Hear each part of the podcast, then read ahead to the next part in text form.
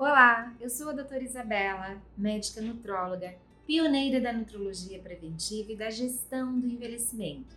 Estou aqui para falar sobre a digestão do feijão. A maioria das pessoas observa que o feijão não é muito bem digerido, não é mesmo?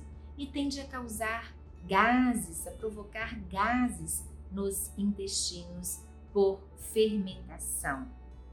Mas por que que isso acontece? Porque nós, seres humanos, não temos uma enzima chamada alfa-galactosidase, que é necessária para a digestão de certos carboidratos do feijão, como a rafinose, certo? Então nós, de fato, não digerimos bem o feijão. Não é um problema que surgiu ao longo do tempo, é um problema da humanidade, né, por não digerir estes carboidratos presentes no feijão. A boa notícia é que a alfa-galactosidase já existe no mercado, nas farmácias comuns, como também no mercado da manipulação.